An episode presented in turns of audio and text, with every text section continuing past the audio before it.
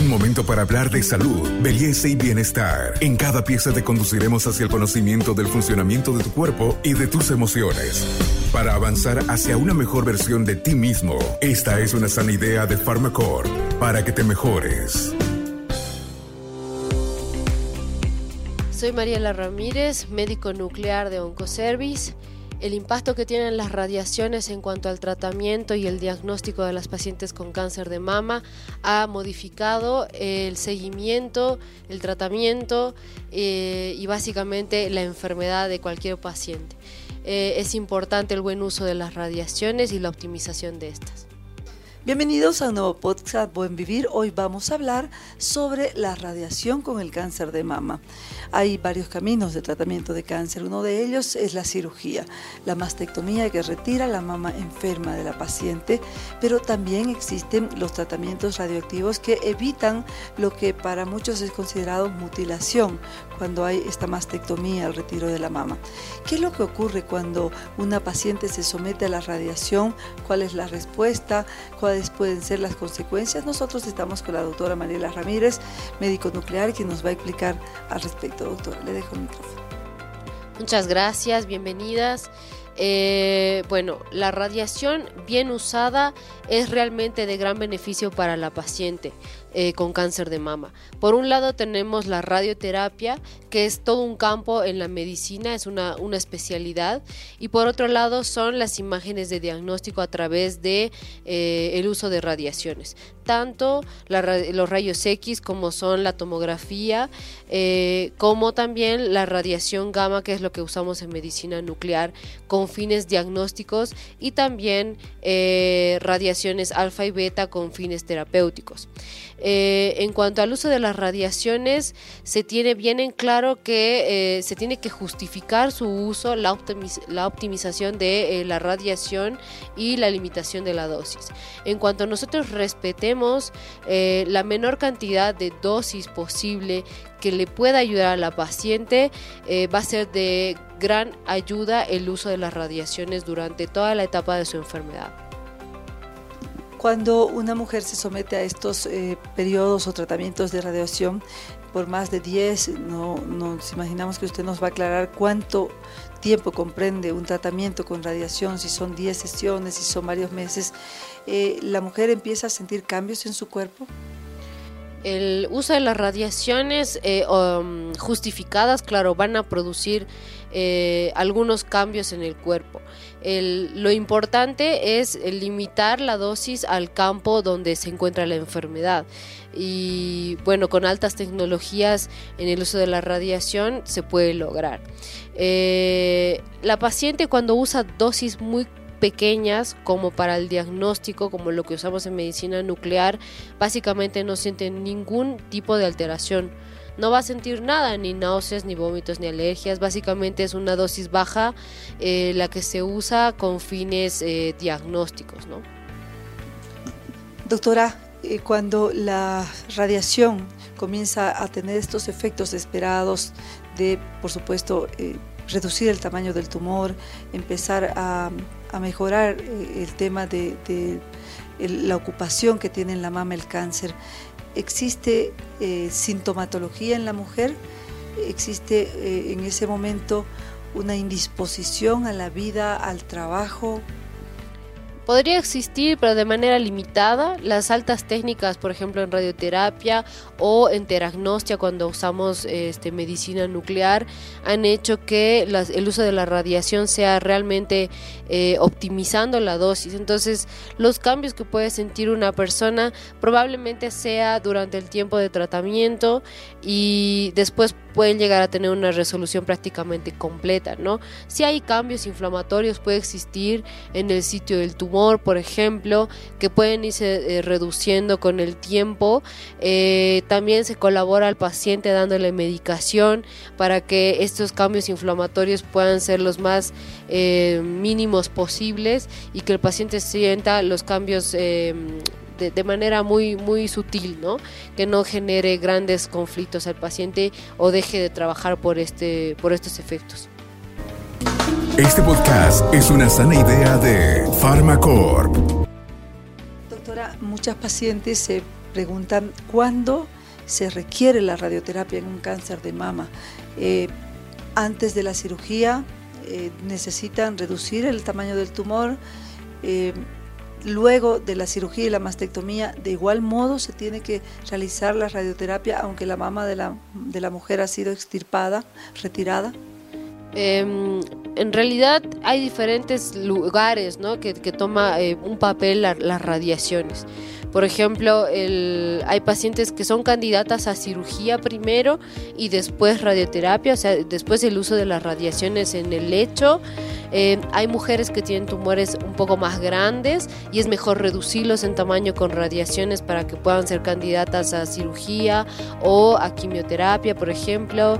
Este o un tratamiento más específico, eh, pues todo va a depender del tamaño del tumor y dónde, hasta dónde se pudo haber extendido.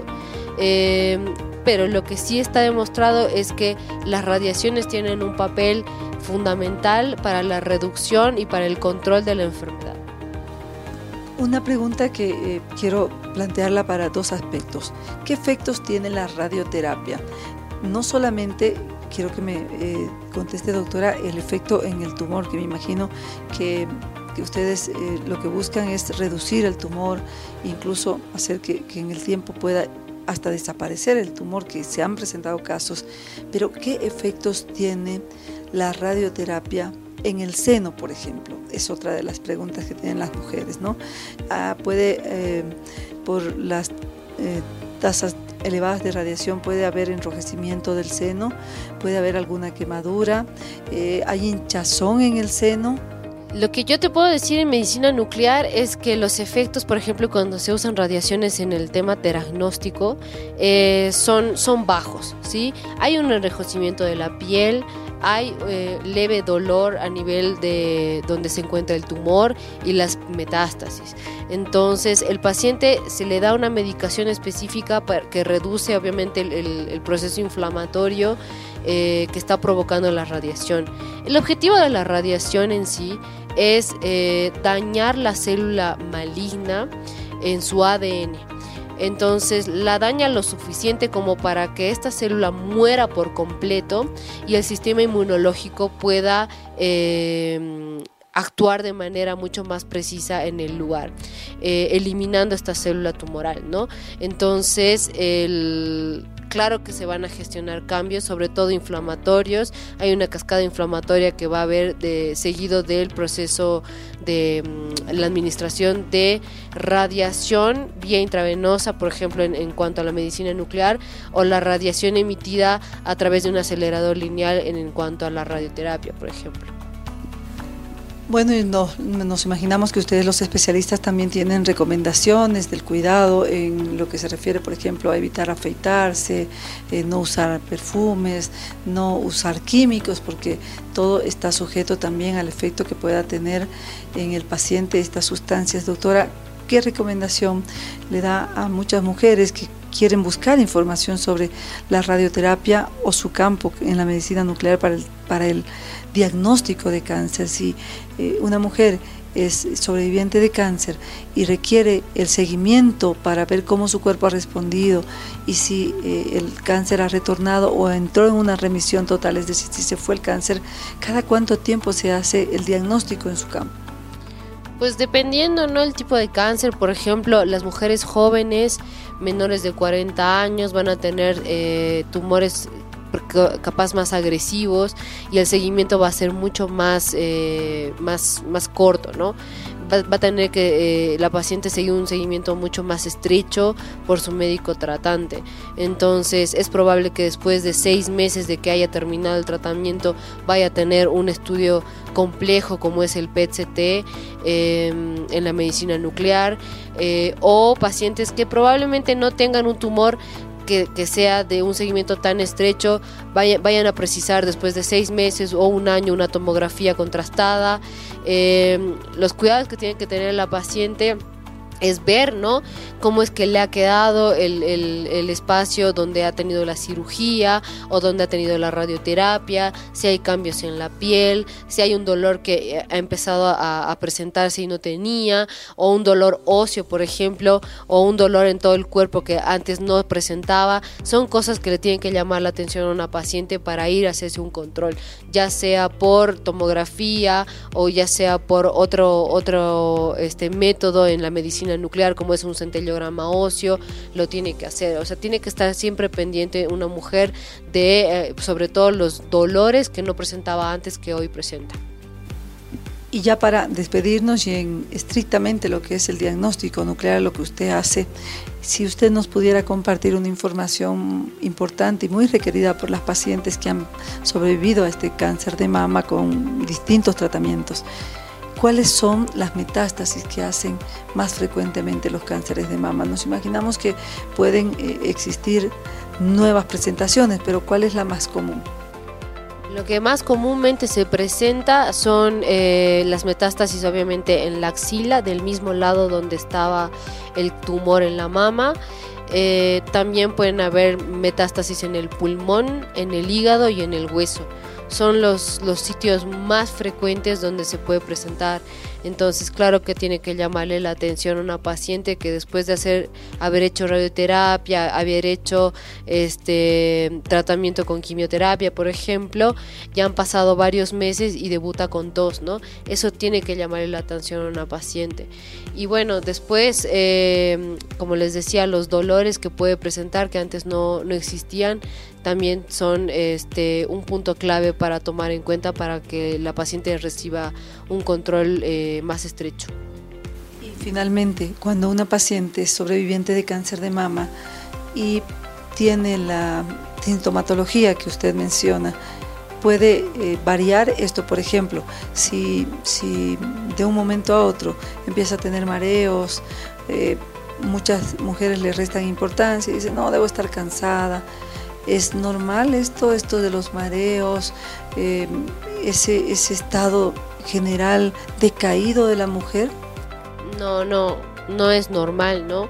Eh, siempre tiene que llamar la atención, sobre todo los dolores de cabeza, mareos eh, o dificultad o pérdida de la visión súbita son antecedentes ¿no? que nos tienen que llamar la atención. Puede estar pasando algo en el cerebro que no no es tan raro en el cáncer de mama, tiene que llamar la atención.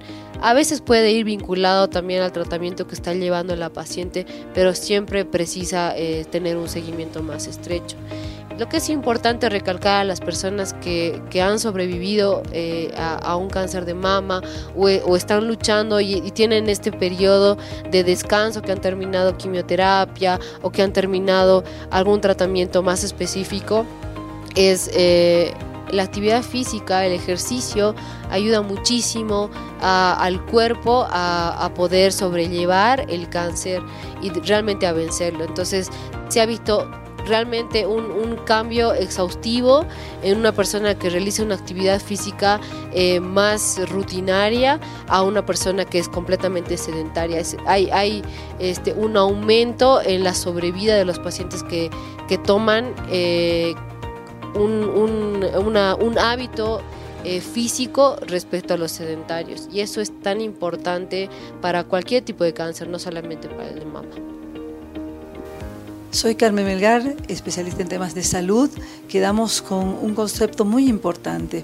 Más que preocuparse de la sintomatología durante los tratamientos que todos van a tener en caso de hombres y mujeres, eh, las mujeres con cáncer de mama deben preocuparse luego del tratamiento de hacer un seguimiento exhaustivo, porque el cáncer de mama, como cualquier tipo de cáncer, puede retornar con sintomatología peligrosa. Con nosotros será hasta nuestro próximo podcast. Hasta aquí llegamos hoy. Síguenos en nuestras redes sociales de Facebook, Instagram y en nuestra revista digital Buen Vivir. Esta es una sana idea de Farmacor.